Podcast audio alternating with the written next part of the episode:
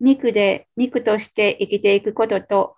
そうではなく自分を見余ってきたこと間違いに心で気づき、本当の自分と共に生きていくこととは全く次元が違います。それらは決して交わることのない世界です。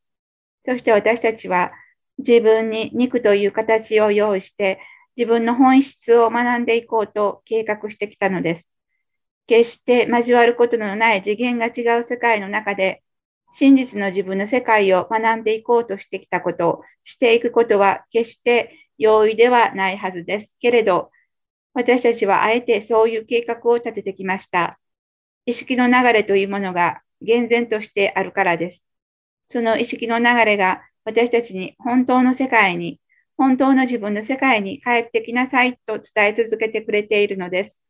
愛の中に生き続けている愛ですよ。自らに目覚めなさいと、心で感じ取って自らを正していく方向に歩いていきましょ